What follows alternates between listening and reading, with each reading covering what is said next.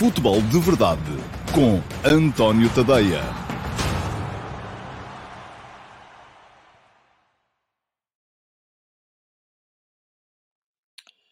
Ora, então, olá, muito bom dia a todos e sejam muito bem-vindos à edição de sexta-feira, dia 25 de março de 2022 do Futebol de Verdade, a edição número 566 um, do programa que eu faço aqui todos os dias, de segunda a sexta-feira, para vocês, um, sobre a atualidade futebolística nacional e internacional, sempre nos meus canais de YouTube e da Twitch, um, na minha página de Instagram e no meu uh, Facebook. Portanto, sempre em direto nestes quatro locais. Depois, quem quiser ver mais tarde, uh, uh, porque não pode ver em direto ou porque prefere rever, tem também a possibilidade de. Estava só a ver se o micro estava bem posto, está. Tem também a possibilidade de ver no YouTube, porque o programa fica lá para, um, para sempre, pelo menos enquanto houver YouTube, e para já aquilo que temos que pensar que é, é para sempre. Ora, muito bem, ontem um, Portugal ganhou a Turquia 3 a 1, seguiu para a final do playoff que dá acesso ao uh, Campeonato do Mundo do Qatar, que vai decorrer lá mais para o final deste, deste ano, uh, no, em, no, em, novembro e dezembro, uh, e na final não vai encontrar a Itália. Toda a gente esperava, vai encontrar a Macedónia do Norte. E a Macedónia do Norte, nesse aspecto, foi uma surpresa. É, é preciso todos termos isso em conta. Acho que ontem pouca gente viria Uh, falar aqui da Macedónia do Norte como possível adversário na, na final de acesso ao Campeonato do Mundo.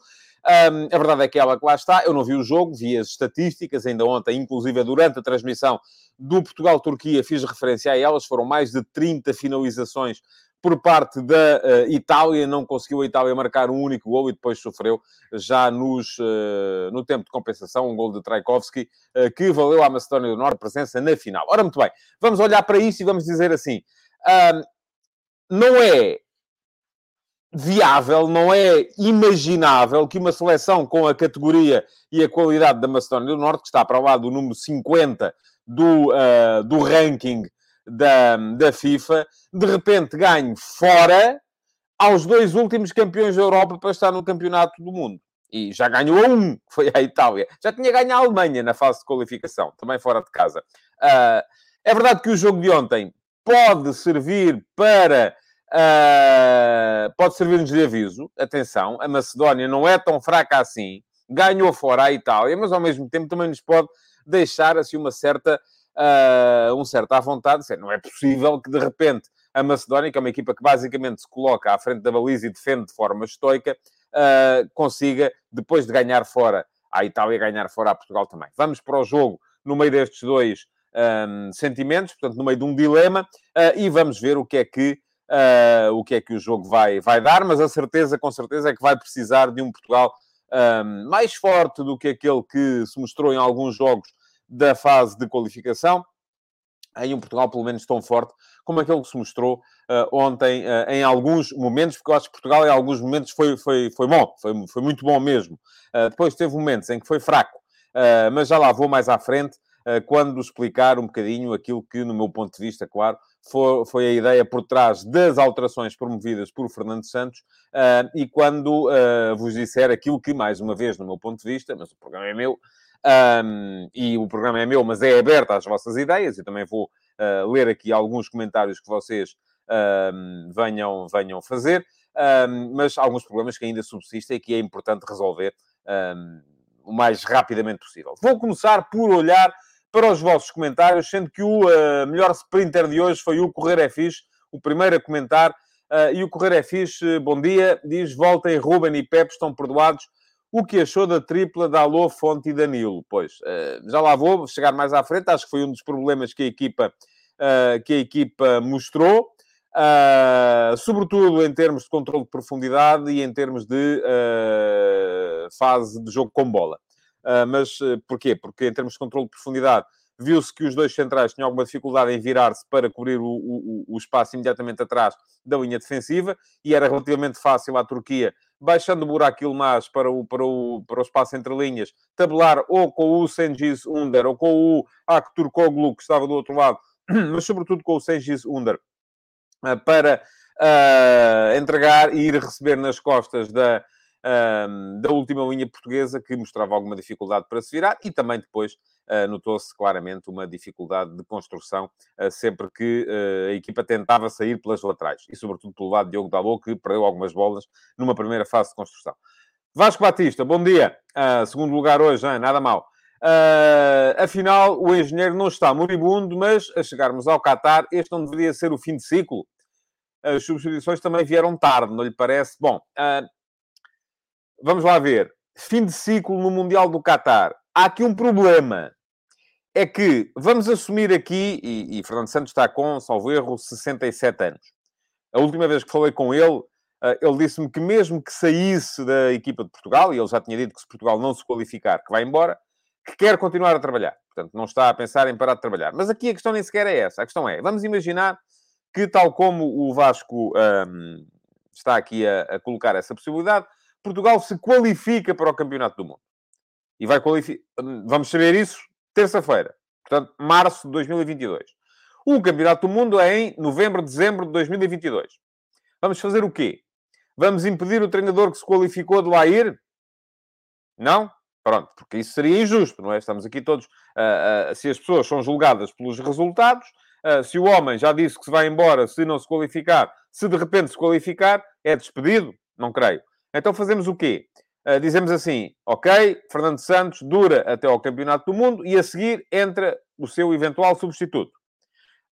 problema a qualificação do próximo Campeonato da Europa já há de estar a decorrer. Portanto, é, este Mundial, em dezembro, veio baralhar tudo aquilo que são os ciclos relativamente aos selecionadores nacionais.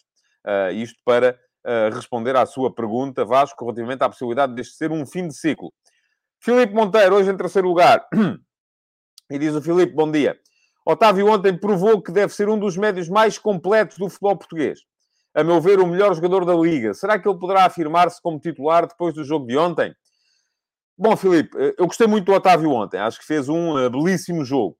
Uh, Deixe-me só fazer aqui um parênteses. Vou explicar isto mais à frente daqui a bocado. Antes do jogo, quando vimos todos que o Otávio ia estar a jogar, uh, houve imediatamente quem dissesse: bom, aquilo que Portugal vai querer é uh, replicar aqui aquele híbrido do Futebol Clube do Porto, eh, porque com o Otávio permite eh, mudar entre o 4-3-3 e o 4-4-2.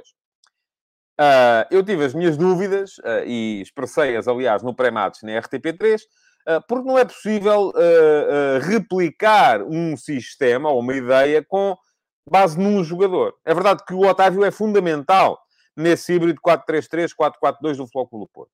Mas ontem Uh, na seleção nacional não estava o Taremi, não estava o Evanilson, não estava o PP, não estava o Vitinha, embora estivesse no banco, não estava o Uribe. Uh, portanto, uh, não, não, não me pareceu fácil que a coisa viesse a acontecer. E, de facto, não aconteceu. Portugal jogou 4-3-3. Nunca tivemos o Otávio a juntar-se aos, aos, médios, aos três médios, ao João Moutinho, ao Bernardo Silva e ao Bruno Fernandes. tivemos o Otávio, por vezes, a jogar por dentro, mas tanto em ação defensiva como ofensiva, esteve sempre junto aos, aos outros dois homens da frente. Ao Diogo Jota e ao Cristiano Ronaldo. Uh, sobretudo quando Portugal ia defender alto. Aí estavam os três a tentar impedir a saída a três da Turquia. Uh, quando Portugal passava a defender um bocado mais atrás, ou porque a Turquia passava aquela primeira fase de construção, Portugal passava a defender em 4-1-4-1 e o comportamento do Otávio era exatamente igual ao comportamento do Diogo Jota do outro lado. Baixava para a linha dos médios, neste caso, do Bernardo Silva e do uh, Bruno Fernandes. Sendo que com bola, o Bernardo Silva baixava para perto do Botinho para assegurar uma saída a dois ali na zona do meio campo e causar alguma dúvida uh, na, na, na, defesa da, da, da, da Turquia. Agora, para responder à sua pergunta, se ele pode afirmar-se como titular, eu acho que faz sentido ter um jogador com as características do Otávio. Se a ideia é jogar em 4-3-3, faz sentido ter um jogador com as características do Otávio ali naquela posição. E quando digo do Otávio, também pode ser o Mateus Nunes, que defensivamente também é um jogador semelhante. Uh, embora taticamente me pareça que o Otávio é superior. Um, mas uh, acho que faz sentido ter um jogador com estas características. Agora, depois também é verdade, há outros jogadores na seleção uh, que a regressarem poderão baralhar aqui um bocado as coisas. Agora, acho que depois do jogo que Otávio fez ontem, muito me espantaria que ele não fosse titular uh, no jogo contra a Macedónia do Norte na terça-feira. Marco Lopes, bom dia. Contra equipas que passam a maior parte do tempo a defender, como a Turquia, como vai ser a Macedónia, esta opção por Motinho a 6 é uma aposta ganha? Ele combina bem com o Bernardo, considera o Marco. Pois eu também considero que sim. Eu acho que o Motinho, e já o disse aqui várias vezes, o Motinho, a 6, a 8, a 10, seja onde for, tem de jogar. Enquanto ele tiver pernas e conseguir correr, tem de jogar. Porquê? Porque é, de todos os jogadores de Portugal, aquele que melhor compreende o jogo. É aquele que olha para o jogo e percebe imediatamente o que se está a passar e consegue pôr no campo as, os, os argumentos que o jogo está a pedir. Portanto, para mim, em condições físicas, Motinho, sempre. Se é a 6 ou a 8, já não lhe sei dizer. Uh, porque acho que depende, depende muito dos, dos, dos adversários.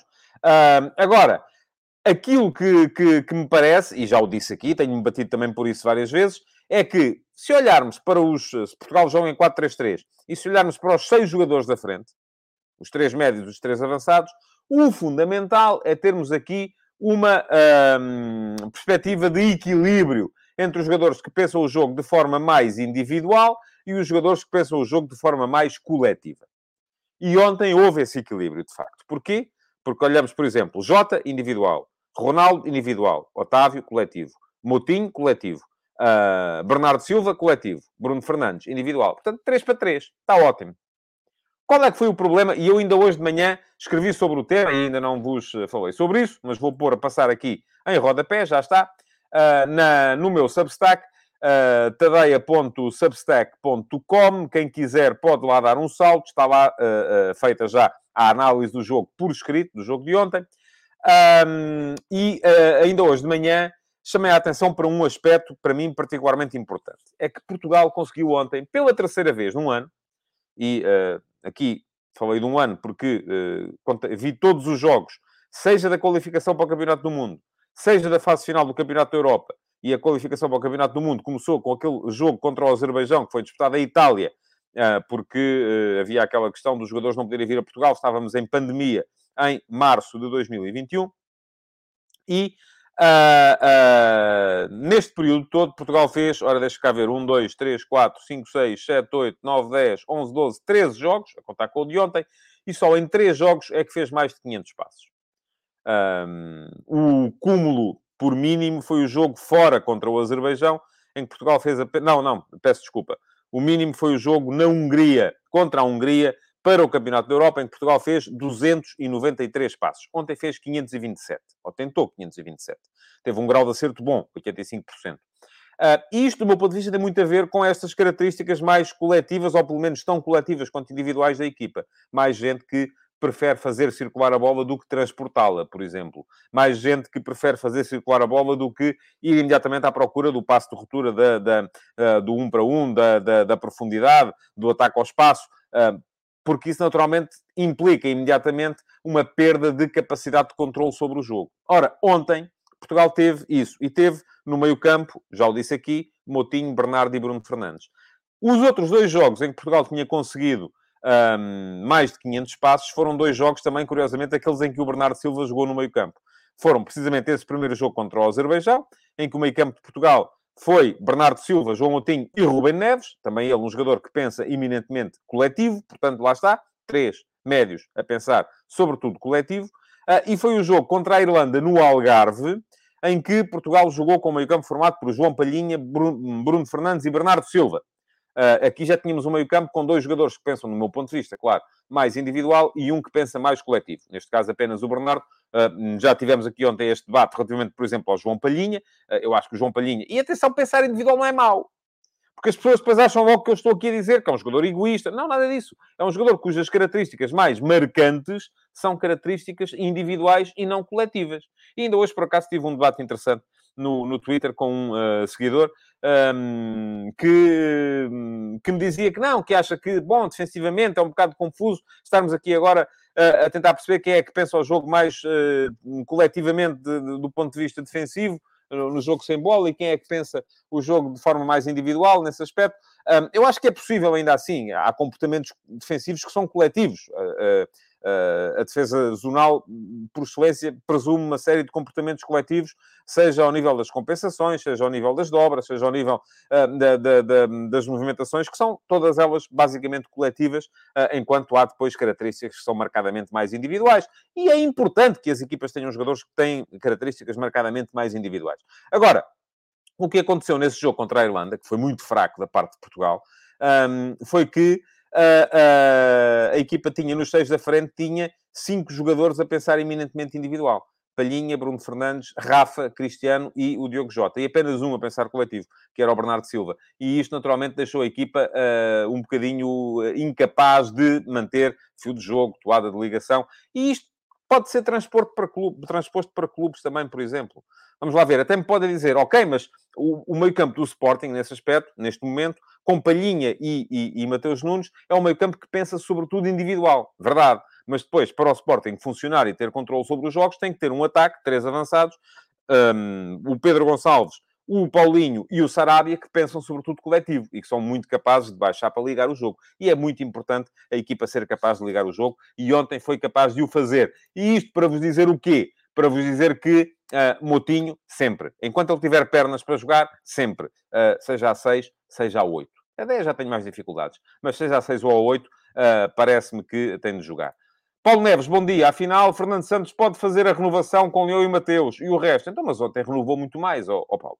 A sério, você às vezes parece que quer. Uh, uh, parece que quer também embirrar um bocadinho, ou não sei se é comigo, se é, com, é, é tal coisa que eu lhe digo, ou quer ser a minha consciência, uh, e, e, e, e, pronto, e vamos por aí. correr é fixe outra vez, uh, achei piada a explicação de Fernando Santos para a troca na baliza, já lá vamos.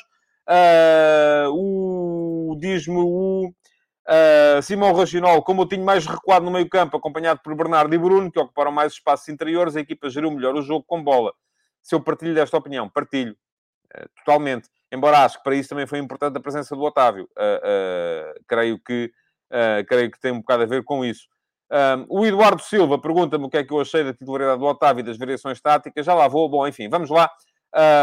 temos que... Ah, eu queria... Porque achei piada a este, a este comentário do Valdemar Nascimento que me pergunta se eu acho que ontem os astros se reuniram para Portugal ir ao Qatar. Eu creio que estará a falar sobretudo da questão do jogo uh, uh, Itália-Macedónia do Norte, porque no jogo de, de, Portugal com a Turquia, Portugal foi melhor, ganhou, ganhou bem, não tenho grandes dúvidas uh, relativamente a, a isso. o Manuel Pouso, olá, ainda bem que aparece, Manuel, porque o seu comentário de ontem já motivou uma série de raspanetes de muita gente.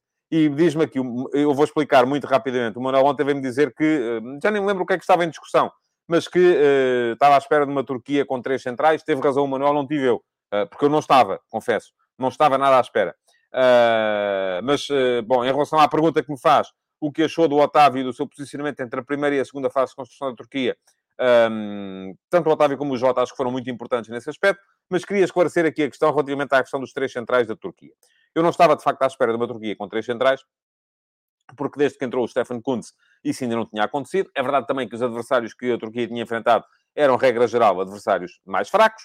Um, ontem, a Turquia, de facto, apareceu com três centrais. E houve aí uma série de... de um, havia, na, na, enfim, uma série de polícias uh, da internet e da televisão que ontem à noite imediatamente me vieram chamar a atenção. Então, você disse ontem no Futebol de Verdade que eh, não estava à espera da Turquia com três centrais. E depois, ontem à noite, no jogo, quando começou o jogo, eh, na RTP, veio dizer que, tal como se esperava, a Turquia apresenta-se com três centrais. É verdade que eu disse isso. Agora, tudo isto tem um contexto. Ontem eu disse aqui que não estava à espera da Turquia com três centrais, porque de facto não era essa, ou não vem sendo essa, a forma de jogar habitual da Turquia. Depois uh, uh, de ver o 11, gerou-se ali um debate que é Será que com estes jogadores, e nomeadamente com o Soyuncu, o Demiral e o Kabak, a Turquia vai jogar com três centrais? Ou será que com este 11 a Turquia vai optar por colocar o Kabak a jogar como lateral?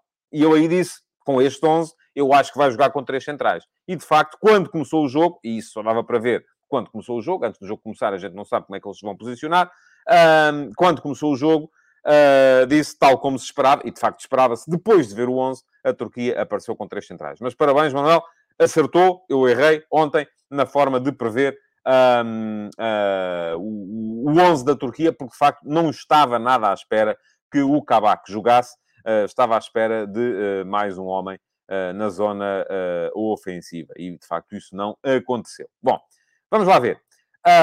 vamos olhar para o jogo. Um, o que é que temos aqui? Eh, de coisas mais, eh, mais recentes, comentários mais recentes. Há muito, muito comentário. Eu, se, eu fazia aqui 5 horas de programa uh, se, se, se, se, tivesse que ler os comentários todos. Diz-me aqui o João Silva, e, e interessa-me uh, este comentário. perdão, que eu tinha dito que o Diogo Costa estaria em quarto lugar na escala de hierarquia, agora qual a opinião por ele ter jogado e para mim não será mais a não ser por lesão, e eu também acho que sim. João, aliás, eu disse na altura que o Diogo Costa neste momento era o quarto da hierarquia, mas que uh, a partir do momento em que, enfim, eu coloquei a possibilidade de ele começar a jogar quando Portugal, se Portugal fosse eliminado, aí passaria logo a ser primeiro. Aliás, nessa altura até o João Lopes a dizer assim, o quê? Só por causa de um jogo passa de quarto a primeiro? Não, de facto, o Diogo Costa é o futuro. Aquilo que eu tinha mais dúvidas era que o uh, Fernando Santos de repente uh, optasse por mudar a baliza. E já vou explicar por que razão é que eu acho que ele mudou. Uh, uh, o João Lopes, aliás, estava aqui a dizer que também falhei em relação ao Diogo Costa, disse que ele era o quarto opção, que só seria primeiro se Portugal fosse eliminado. Afinal, a minha opinião sobre a baliza fazia sentido, sim, verdade. Uh, aqui não é uma questão de opinião, João, é uma questão de tentar perceber o que é que vai na cabeça de outra pessoa, que é o Fernando Santos. E o histórico de Fernando Santos, mais a mais, sendo a posição de guarda-redes uma posição onde as hierarquias contam muito, não era um histórico, e eu espero que me estejam a ouvir bem, porque o microfone está constantemente a fugir-me para debaixo da camisola. Mas uh, estava a dizer, uh, sendo a posição de guarda-redes uma, uma, uma posição em que a hierarquia conta muito, e, e, sendo o histórico de Fernando Santos, de facto, um histórico de maior conservadorismo, não estava à espera, de facto, que ele trocasse. E também vos posso dizer qual é que é a minha opinião relativamente à uh, troca que foi feita. E vamos com isto começar a analisar a, as alterações que o Fernando Santos fez na equipa ontem. Aliás, diz-me aqui o Josias, peça-chave, na minha opinião, foi Bernardo Silva a jogar finalmente como médio no meio. Não foi a primeira vez, já lhe disse aqui, já tinha jogado como médio no meio uh, no jogo contra a Irlanda no Algarve e Portugal jogou muito mal. Já tinha jogado como médio no meio no jogo contra o Azerbaijão em, em Itália e Portugal. Enfim, não é que tenha jogado mal, mas não foi suficientemente uh, uh, criativo, porque te, mandou no jogo todo e só, só fez um golo, e mesmo assim, se bem me lembro, foi um autogolo. Um, portanto, a, a, a, questão aqui é, é, não, tem, não tem assim tanto a ver com isso. Uh, diz o João Lopes como é que era. Ó oh, oh, João, a sério, não vamos discutir isso. Como é que era a quarta hierarquia se estava sempre entre os três convocados? Uh, estava sempre entre os três, mas aí está. A posição de guarda-redes é tão uh, específica que eu achava que o segundo na hierarquia era o António Lopes, mas muitas vezes como se sabe que o segundo não vem para jogar, o António Lopes acaba por saltar fora. Porque uh, é entendido que para aquilo que é, neste momento, já o, o estatuto que ele tem, titular do Lyon, uh, uh, jogador com muitas horas de Liga dos Campeões, estar no banco, chamá-lo para estar no banco, pode ser quase que, e digo isto entre aspas, ofensivo. e, portanto, enfim.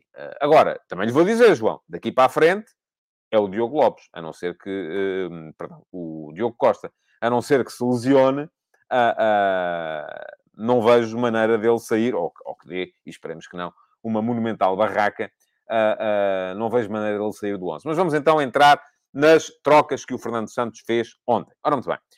Primeira questão, sistema tático. Tal como, tal como já disse aqui,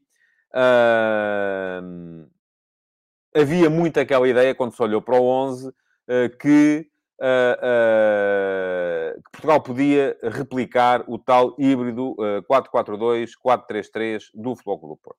Eu tive muitas dúvidas, mesmo depois de ver o 11. Tal como depois de ver o 11 da Turquia, achei que ia ser três centrais. Depois de ver o 11 de Portugal, achei que ia ser 4-3-3.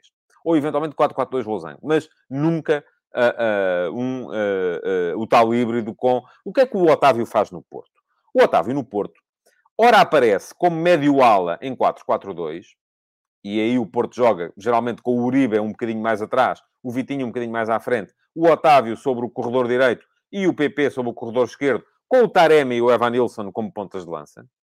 Ora, eh, varia para 4-3-3, e quando isso acontece, o que, é que, o que é que se passa? O PP avança para o corredor uh, esquerdo como avançado, o Evanilson fixa-se mais no meio, o Taremi aparece mais móvel e vai ocupar, isto funcionava mais com o Marega na época passada, apesar de tudo, vai ocupar um lugar no lado direito, e o Otávio aparece a fazer espelho quase com o Vitinha, os dois à frente do, uh, uh, do Uribe. Ora, nada disso aconteceu ontem. Portanto, Portugal não replicou o sistema do do Porto. Embora tenha usado algumas ideias que o do Porto também usa. E quais são essas ideias? Nomeadamente a capacidade do Otávio para pressionar na frente. É muito curioso que eu tenha hoje perguntado no meu Instagram, a sondagem de hoje, a seguir ao uh, último passo de hoje de manhã, uh, perguntei-vos se achavam que com as alterações Portugal tinha, uh, o Fernando Santos tinha montado uma equipa mais ofensiva ou mais defensiva. E a última vez que eu vi, eram uh, 11 da manhã, uh, 90% de vocês achavam que a equipa ontem tinha sido mais ofensiva. Eu acho que não. Acho que foi mais defensiva. Uh, mas, no entanto, enfim, cada um acha aquilo que acha. Ninguém vai preso por achar seja o que for. Uh, mas eu vou explicar porque é que acho. A equipa de ontem foi mais defensiva e foi melhor. Porque uh, oh, oh, oh, Francisco Malheiro, que está aqui a dizer, ir à seleção e ficar no banco é uma ofensa, se for assim, mostra muito o caráter do indivíduo. Não é o caráter do indivíduo. É, eu não disse que o António Lopes achava isso. O que eu disse é que, quando temos um segundo guarda-redes que tem estatuto, de, ou pode ter estatuto de titular, chamá-lo para estar no banco, enfim, pode não ser uh, extraordinário. E há muitos treinadores que preferem não o ter lá. Não tem nada a ver com o caráter dele. Eu não disse que era ele que criava esses problemas. Não sei, não estou lá dentro, não faço ideia se queria ou não queria. Mas estava a dizer. Aquilo que Portugal uh, uh, fez ontem foi, e é isto que diz aqui o RQF, a capacidade de reação à perda do Otávio foi fundamental. É verdade. E capacidade de reação à perda é uma característica que ofensiva ou defensiva? Defensiva, não é? Se perdemos a bola, estamos a defender. Portanto, o fundamental ontem, de facto, foi... É que as pessoas centram-se muito naquela ideia dos trincos, pá. Quando a gente vê um jogador que joga ali, mais posicional, no meio campo, uh, sobretudo se for grande, corpulento, uh, uh, é pá, não sei o quê, se tiver o Will, trincos, muitos trincos e tal. Agora, se forem trincos mais pequeninos e tal, que se mexem mais, já estamos a atacar. Já não são trincos. Não, as posições são iguais. É a mesma coisa. Agora, Agora vou dizer-vos assim: Portugal, geralmente, naquele lugar onde estava ontem o Otávio, costuma, costuma, já, já jogou o Rafa, já jogou o Pedro Neto, já jogou o, o, o, em, em, noutros tempos o Trincão, já jogou o, o Bernardo Silva. São todos jogadores mais ofensivos do que o Otávio. Portanto, para mim, a questão é: Portugal ontem foi uma equipa mais defensiva. Porquê? Porque melhorou do ponto de vista da reação à perda, das ações defensivas no meio campo, no meio campo uh, atacante, uh, um, e, e, e, portanto, do meu ponto de vista, foi isso que aconteceu uh, e que permitiu que Portugal fosse mais forte. Aqueles primeiros 15 minutos até ao golo foram muito fortes da parte de Portugal do ponto de vista defensivo. Um pressing muito intenso sobre a, a, a, saída de bola da Turquia. A Turquia não jogou no primeiro quarto. A Turquia ainda não tinha chegado quando Portugal fez 1 a 0. Uh, ah, e Portugal aí acho que defendeu sempre muito bem e foi, sobretudo, futebol defensivo uh, nesse período. Porquê? Primeira fase de construção da Turquia. Diogo Jota, Ronaldo e Otávio caíam em cima do, dos, três, dos três trás, Soyun Tsu, Demiral, uh, ao, ao, contrário, uh, Kabak estava mais na direita, Demiral e Soyun Tsu. Uh, dificultando imediatamente a ligação ao Selic e ao Kutlu, que eram os dois alas, e então o Shalanoglu, que já não é homem para grandes correrias, uh, nem aparecia no jogo, não esteve. Uh, e, e, enfim, estava aqui a ver um comentário, mas isto já está a começar a perder o nível. Tenham, uh, façam-me um favor, mantenham, mantenham o nível, porque eu, eu, eu reparei por acaso que ontem, na, na, até no seguimento do jogo, geralmente há muito mais insultos do que houve ontem uh, da parte dos, uh, dos meus seguidores nas redes sociais, e não, não resisto a dizer-vos isto, acho que tem a ver com uns quantos que já, que já, que já foram com a água do banho, já seguiram pelo ralo e, portanto, já não estão lá e, portanto, os, os, os insultos diminuíram.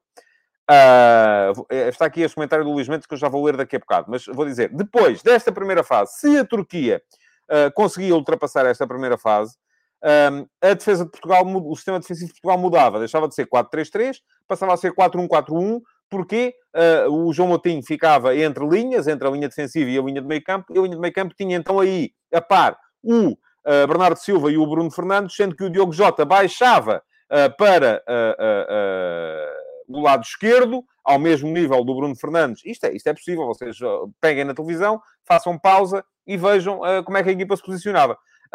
Não sei se na TV dá para ver, no estádio dava para ver perfeitamente.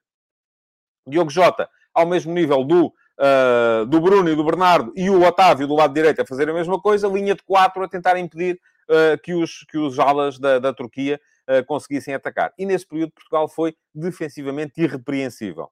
E com bola era sempre capaz, com bola mudava. E mudava como? O que é que acontecia com bola? Com bola, o que acontecia era que Portugal tentava a saída curta, e aí está a explicação para a, entra... a explicação, do meu ponto de vista, fundamental para a entrada do Diogo Costa em, em, em detrimento do uh, Rui Patrício, um, porque o Diogo Costa é muito melhor com os pés. Não é melhor, é muito melhor com os pés. É muito melhor. Agora, eu percebo, e há muita gente a dizer, é uma vergonha o, o Fernando Santos não, não explicar porque é que trocou, veio só dizer, mas vocês querem o quê? Querem que o Fernando Santos vá dizer, ele, treinador, que o Rui Patrício é fraco com os pés? Ele não pode, o treinador não pode vir dizer isso em público possivelmente terá explicado aos jogadores, agora não pode vir dizer, não pode vir dizer isso para, para toda a gente ouvir.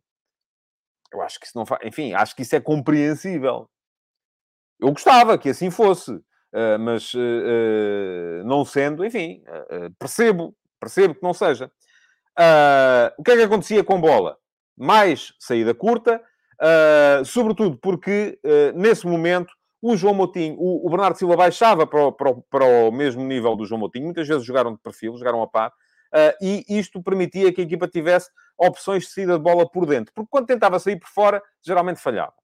Uh, aí funcionava bem a pressão do, do Actur Koglu e do Under sobre os dois laterais de Portugal, uh, e, e com mais dificuldade de Portugal para sair e algumas perdas de bola. Agora, a partir do momento em que Portugal conseguia ligar por dentro, com o João Moutinho e com o, e com o Bernardo Silva, uh, conseguia perfeitamente uh, seguir por ali e manter o controle da bola. Daí uh, tal, o tal crescimento do número de passos. Foram 344 no jogo contra a Sérvia, foram 527 ontem. Estamos aqui a falar de um aumento, ora eu não fiz as contas, 56, 183. Uh, é mais de 50% de incremento do jogo com a Sérvia para o jogo com a Turquia. Isto é assinalável. Portanto, aquilo que me parece é que uh, a equipa de Portugal, então, uh, mudou assim. Agora, porquê é que não manteve? Não manteve porque era, era humanamente impossível manter aquele ritmo e aquela intensidade de pressão defensiva que Portugal foi tendo naquela altura. Ora, eu tinha aqui o comentário que era para ler do Luís Mendes, que dizia na minha opinião, atacávamos em 4-3-3 e defendíamos na primeira fase de construção igual, mas depois transformava-se num 4-4-1-1 em Losango. Eu não vi bem assim, Luís, vi 4-1-4-1, uh, uh, porque me pareceu que a linha, já havia uma linha de 4 perfeitamente delineada nesse, nesse momento. Ora, porquê é que não foi possível manter aquela, aquela uh, intensidade? Porque não dá. E aí, o que é que uma equipa forte, uh, com bola fria? E aqui vamos entrar na secção dos problemas que falta resolver. Uh, Diz-me aqui o João Lopes, e eu discordo, mas vou ler o seu comentário. João, você está cá sempre e merece o meu respeito. Acho que foi um 4-4-2 híbrido, eu acho que não foi nada. Uh, eu não sei se o João foi ao estádio, se não. Uh, sem bola passava a 4-5-1, com bola tanto podia ser o Losango com o Otávio de fora para dentro e Bruno de dentro para fora, e depois com Bernardo a fazer de Vitinha e a trocar com Bruno Fernandes. Pronto, eu não vi nada disso, mas das duas uma, ou você viu mal ou vi eu. Uh, e agora você fica com a sua, eu fico com a minha. Uh, diz também aqui o Filipe Monteiro, acho que foi por isso que o Cristiano Ronaldo estourou, e estourou mesmo. Ontem, uh, ainda assim, houve muita contestação uh, àquilo que eu estava a dizer na transmissão em direto na RTP. Como é que é possível? Estás aí a dizer mal do melhor jogador do mundo? Enfim, deixem-me só fazer aqui um parênteses. Neste momento, o Cristiano Ronaldo não é o melhor jogador do mundo. É preciso termos isso em conta. já foi, não digo que não volte a ser, porque ele é um atleta extraordinário, pode até voltar a ser, neste momento não é. E ontem, nomeadamente, os últimos 20 minutos, o Cristiano estava pouco disponível para o jogo. Estava cansado, não conseguia, não dava para ele já. Uh, uh, muitas vezes a equipa tinha que ficar à espera que ele saísse da posição de fora de jogo para jogar. Uh, e isto acabou por ser penalizador também. Portanto, ontem, sim, eu acho que o Cristiano devia ter saído antes do final do jogo. Agora, também percebo que não é fácil a um treinador, de repente, tirar o jogador uh, que no lance pode resolver quando o jogo não está resolvido. E a Turquia esteve à beira de, de, de poder empatar o jogo. Mas já lá vou. Um, Porquê é que não foi possível manter? Porque não é humanamente possível manter aquela intensidade. E o que é que as equipas boas fazem neste momento? Circulam. E passam a controlar o jogo com bola. E aqui está um grande problema. E o problema aqui é como é que se reduz a intensidade do jogo ofensivo sem reduzir a intensidade do jogo defensivo.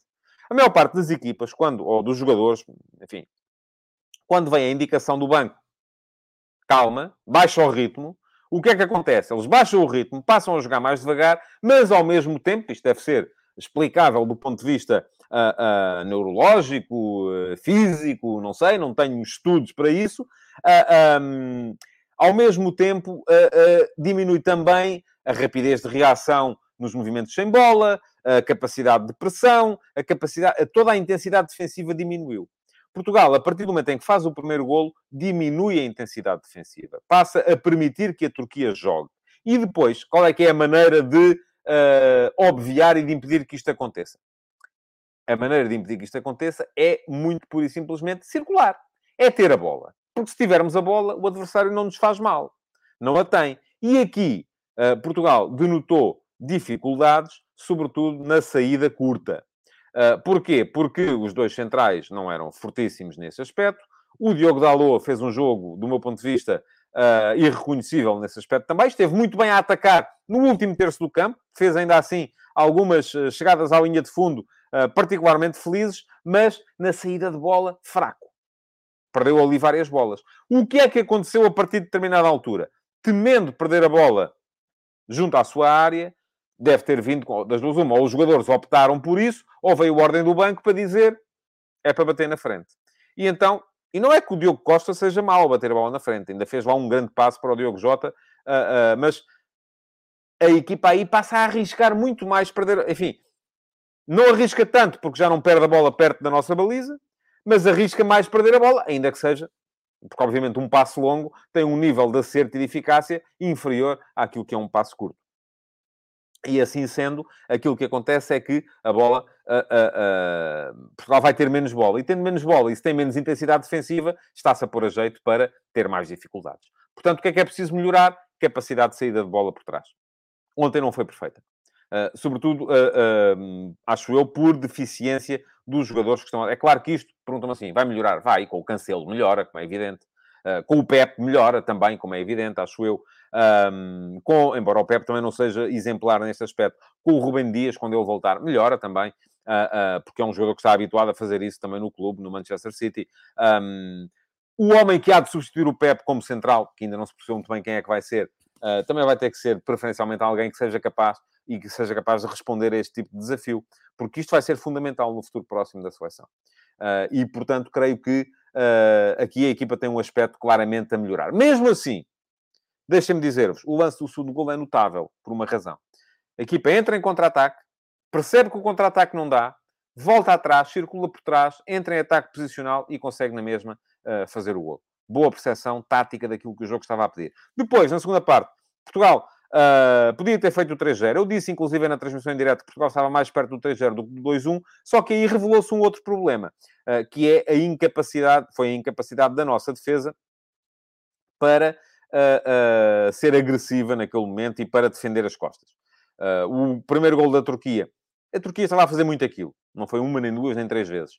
O Burak Yilmaz baixava para o espaço entre linhas, recebia, uh, de, ou, ou, sobretudo do Sengiz Under, uh, e geralmente lançava o Sengiz Under nas costas da nossa, da nossa defensiva, ou então uh, entregava no Sengiz Under, que, por sua vez, lançava o próprio Burak Yilmaz nas costas da nossa defensiva, obrigando os nossos centrais, o Danilo e o Fonte, a virarem-se, eles não são muito fortes, o Danilo por falta de rotina na posição, o Fonte porque também já não é um rapaz de 20 anos, uh, uh, e portanto houve ali alguma dificuldade. Não é tanto na, na, no controle da profundidade, como se costuma dizer, quando a equipa joga com, com a defesa subida, quando a equipa joga com a defesa perto da linha de meio campo, uh, e depois tem que ter velocidade para impedir que o adversário nos cause moça naqueles 40 metros até à área. Não, não é isso tem mais a ver, teve mais a ver com o controle da profundidade imediata, do espaço imediatamente nas costas dos centrais. Tem a ver com a velocidade e com a rapidez com que eles se viram, com que eles reagem a estímulos. E isto também pode ter a ver com cansaço, provavelmente, e provavelmente também teve a ver com cansaço. Aí,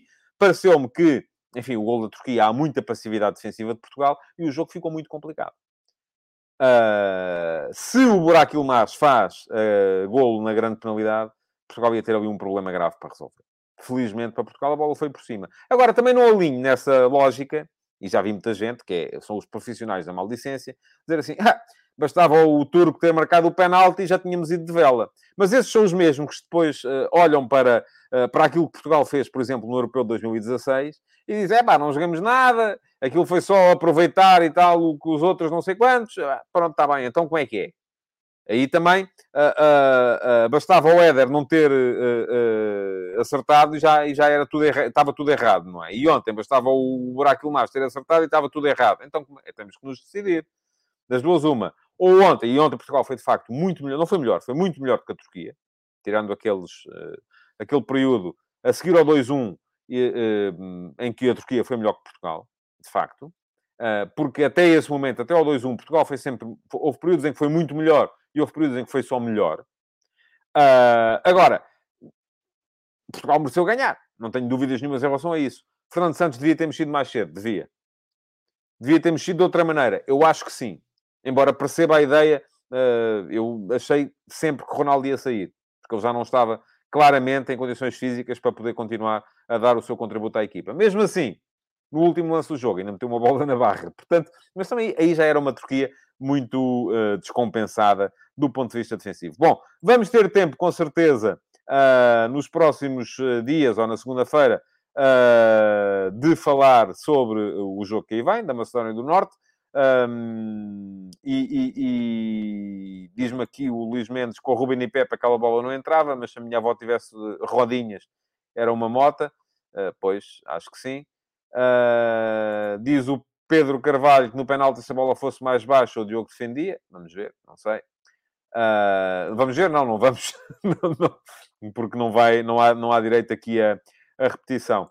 Uh, o João Carlos Pessoa diz-me que Portugal ganharia o jogo mesmo se o penalti tem entrado. Foi tão superior como há muito não se via. Bom, uh, ainda bem que estão felizes com a, com a exibição da, da seleção e a generalidade das pessoas está, está feliz. Agora vamos ver o que é que, o que, é que aí vem. não se esqueçam, no fim de semana não há futebol de verdade VIP, mas vai haver na segunda-feira à noite. Portanto, quem ainda não se inscreveu e quiser participar no futebol de verdade VIP, Uh, pode ainda fazê-lo, é uh, ir a uh, tadeia.substack.com. Pergunta aqui o Tony Stack onde é que é o jogo, presumo que se refira ao Portugal-Macedónia, é no Dragão. Estão marcados os dois jogos para o estádio do Dragão, terça-feira. Uh, lá terei mais uma odisseia de 600 km, mas pronto, acho bem, acho que um, sou a favor da, da, da distribuição dos jogos pelos principais estádios da, de, de, Portugal. Tá, acho que faz todo o sentido, tenho todo o prazer uh, em Ir ao Dragão, que ainda por cima é um estádio que é, que é bonito e onde se, onde se vê bem o futebol. Uh, eu já aqui há tempos falei sobre isso. Há estádios onde é mais difícil uh, ver o futebol e há outros em que é mais fácil. O João Lopes já me está aqui a falar em alterações para o, para o jogo com a Macedónia. Vamos falar sobre isso. Uh, e ele diz-me que acha que Bruno Fernandes cai, falta saber se por Félix ou, ou por Mateus Nunes ou Vitinha. Um, vamos ver. Vamos ver, eu uh, não apostaria em muitas alterações, mas uh, vamos ver. Vamos esperar e vamos ter tempo para fazer uh, e para perceber isso no, na segunda-feira e falaremos aqui disso. Mas estava a dizer, segunda-feira, futebol de verdade ao meio-dia e meia, edição normal, e depois, ao final do dia, edição VIP, apenas para os subscritores premium do meu Substack. Quando digo apenas, é porque são apenas eles que podem participar e vêm aqui debater comigo um tema à escolha. Têm até segunda-feira às 10 da manhã para se inscreverem e se são subscritores VIP uh, do, uh, do meu uh, Substack, se são subscritores premium do meu Substack, já receberam o, o, o e-mail com o link para se inscreverem. se, não, se não são e vão passar a ser, é muito simples, vão ao tadeia.substack.com e têm lá também, passam a ter acesso a esse post em que é, é permitido fazer o, a inscrição. Portanto, já sabem, vai ser segunda-feira à noite, Todos podem ver, só alguns podem participar, mas eu voltarei segunda-feira, meio-dia e meia, para mais um Futebol de Verdade. Aí sim, com certeza, para falarmos mais uh, de, uh, daquilo que pode vir a ser esse Portugal-Macedónia. Uh, muito obrigado por terem estado aí. Podem continuar a, a, a comentar, deixar o vosso like, partilhar uh, e, uh, claro, voltarem na próxima segunda-feira, então, para mais uma edição do Futebol de Verdade. Bom fim de semana e aproveitem para ver futebol. Não há muito, mas aproveitem. Futebol de Verdade, em direto de segunda a sexta-feira, às 12h30